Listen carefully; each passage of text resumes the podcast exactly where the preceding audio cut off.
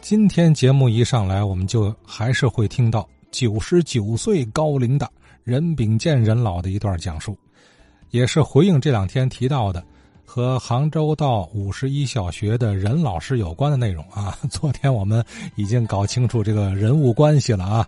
那位学生听友记忆中的任老师是任宝元老师。哎，昨天我们听了任宝元老师和老伴杨木兰老师。以及他们的女公子任美女士带来的温情记忆。那么，我之前只知道任秉军老师是在河西区任教的，是在女一中啊，后来海河中学。原来啊，任秉军老先生呢是任本任宝元老师的父亲，也就是任秉建任老的大哥，都是秉字辈嘛啊。由此呢，我也想多了解了解任秉军这位老先生的故事。啊，于是秉健老今儿呢就回忆了老大哥的二三事。哎，我这大哥叫任秉军，比我大十三岁。老大哥跟秉健二哥中间呢相隔八年，中间呢有三个小男孩啊都夭亡。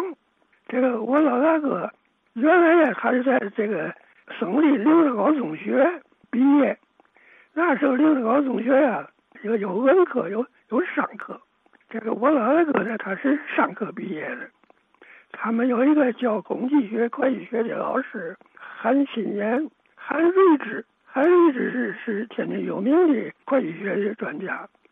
你看，到我老大哥，他大概是一一九二八年毕业。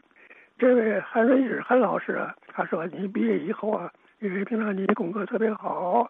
你跟我到我的，我跟朋友们呢，我们组织了一个银号，在这杨府银路季风银号。你跟我到季风银号当总会计去。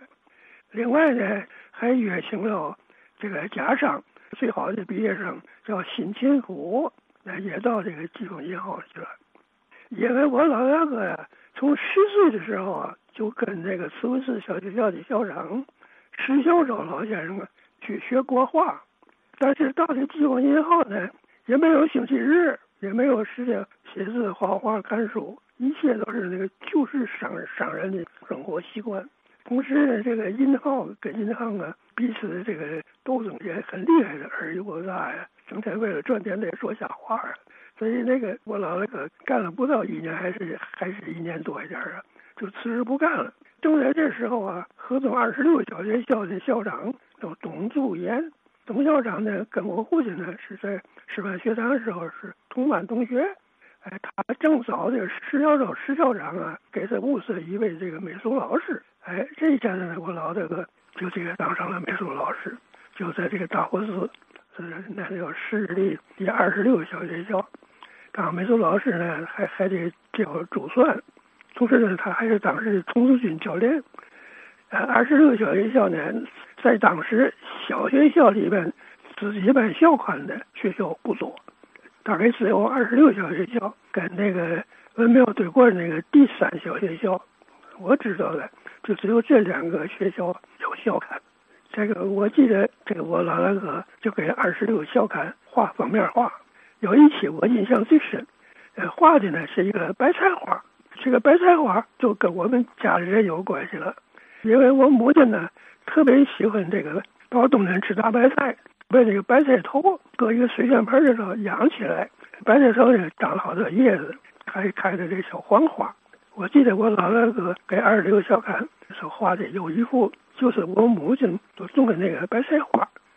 那个花虽然是黑白的花，但是那个花叶子好像都能闻出了这个花香来。当了小学老师，这个一直干到日本鬼子占领时期。家里头虽然有好几个人都有工资收入，可是那时候那个钱太毛了，小学老师可以说是相当艰苦了。我父亲呢，每天早晨拿一个那个买菜那个月毛篮子，还带一条干净的毛巾，干什么去呢？到豆腐坊啊去买豆腐渣。如意那儿有一家豆腐坊，但是要排队买豆腐渣，起得很早是吧？天虽然很冷嘛。冬天的时候，买的时候别人还说，就跟着豆坊老板就说：“哎，你怎么不让他排队？跟他偏向他豆坊老板，哎呀，你不知道他是先生，你你们家的孩子都是他教书，照顾照顾先生吧，啊，就卖给两坨这个豆子。买了豆子搁菜篮里头，还不好意思叫别人看见，拿那个干睫毛呢盖上它。小知识分子，特别是小学老师，工资都是比较低的。虽然据说我父亲呢，好像是五一月五十多块大洋的工资，后来听说涨到六十块。小学老师的工资呢，是由学校的校长来定，财政上给他拨款呢，是南京你有多少班，一个一班给你多少经费。至于老师的工资多少，由校长自己聘请，自己给老师和工友定工资。只有校长的工资是由财政是单独拨给。在七七四八以前，家里的生活还可以。比如我们那个胡同里边十个大门，每一个大门里头十间房子。那个我父亲呢，就买了两间房子。当时两间房子还不是正式的买。因为盖房子人呢，他买了一块地，他用那个典当的方法，就是你先交钱，他拿你的钱给你来盖房子，钱无利息，房无租价，定了二十年，他再赎回。因为这个房东呢，他是这个做这个裱画的画轴，炫火炫木活的，这叫画杆里。画杆里他自个儿没有钱盖这么些房子。所以他用那个典账，他是预测到二十年呢，这个物价就涨，他也不打算赎回。房子漏了，你完全是自个儿修理。结果后来他也没有钱赎回了。十多年以后，他就提出来，你再交一笔钱，房子就归你了。所以住这胡同里的人呢，大部分都是劳动人民，就有一户很特殊的，有一户他是两口子都吸鸦片烟，开一个小烟馆，鸦片烟馆儿。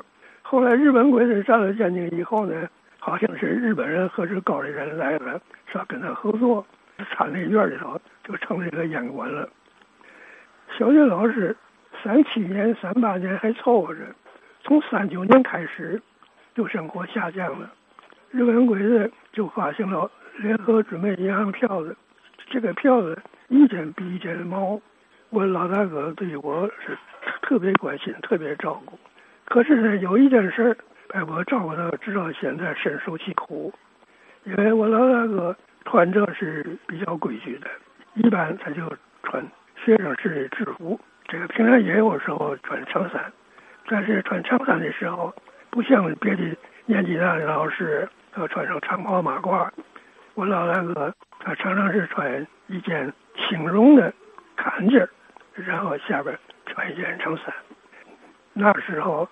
呃，这老师们有一个口头语儿，就是老师穿西服叫杨半截。怎么叫杨半截呢？这个穿着长衫、轻绒的坎肩，和下身呢就不能穿中式的裤子，穿一个西式的裤子。鞋呢你就不能穿布鞋了，穿西式裤子呢就得穿皮鞋了。我老大哥特别爱穿皮鞋，当时说流行的叫做三接头皮鞋，白皮鞋。棕色的包头跟后跟，啥叫三接头尖皮鞋？我老大哥穿起来还可以穿的尖皮鞋，就给我让我穿了。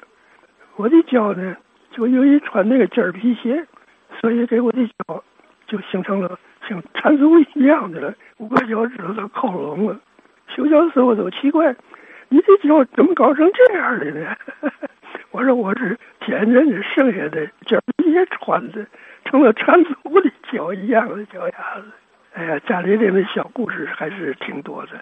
有一年，好像是我快毕业那年夏天，这我老大哥病了，病了他就跟我说，他说：“呃，这个大佛寺二十六小学校上不了课了，就让我去带这一课。”他说：“就最后一课。”我说：“我我不会讲课呀，我怎么讲？”他说：“你就照着你们庄二大爷，就天津有名的珠算名家。”庄子良，你就照着庄二大爷给你讲课的方法来讲就可以了。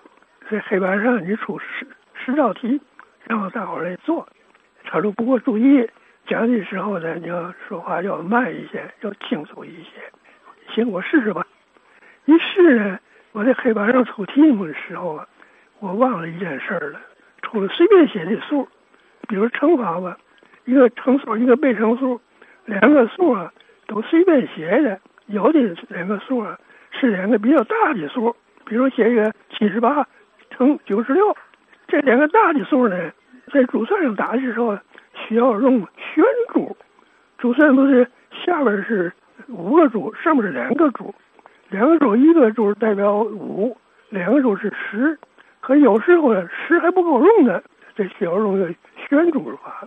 可是呢，小学的时候啊，因为没给教这个旋珠，我也不知道。我出来以后，好多同学都站起来举手了。先生，先生，这个我们不会答呀。哎呀，我就明白了，我赶紧表示歉意。我说我这题目出的不合适了。老大哥的事儿，这个有很多有趣的事儿，以后有机会，呃，这咱慢慢再说吧。好啊，这是人禀见人老啊，人老跟我讲啊，老大哥的故事有好多呢。今儿呢，粗略的先说这么几段啊，当中其实也穿插了年少时，也就是三十年代吧，人家的这个命运啊，随着时局的动荡而起了变故。呃，其实也是平凡的教书匠家庭折射时代的烙印啊。以后我想，任老还会有一些珍贵记忆带给我们。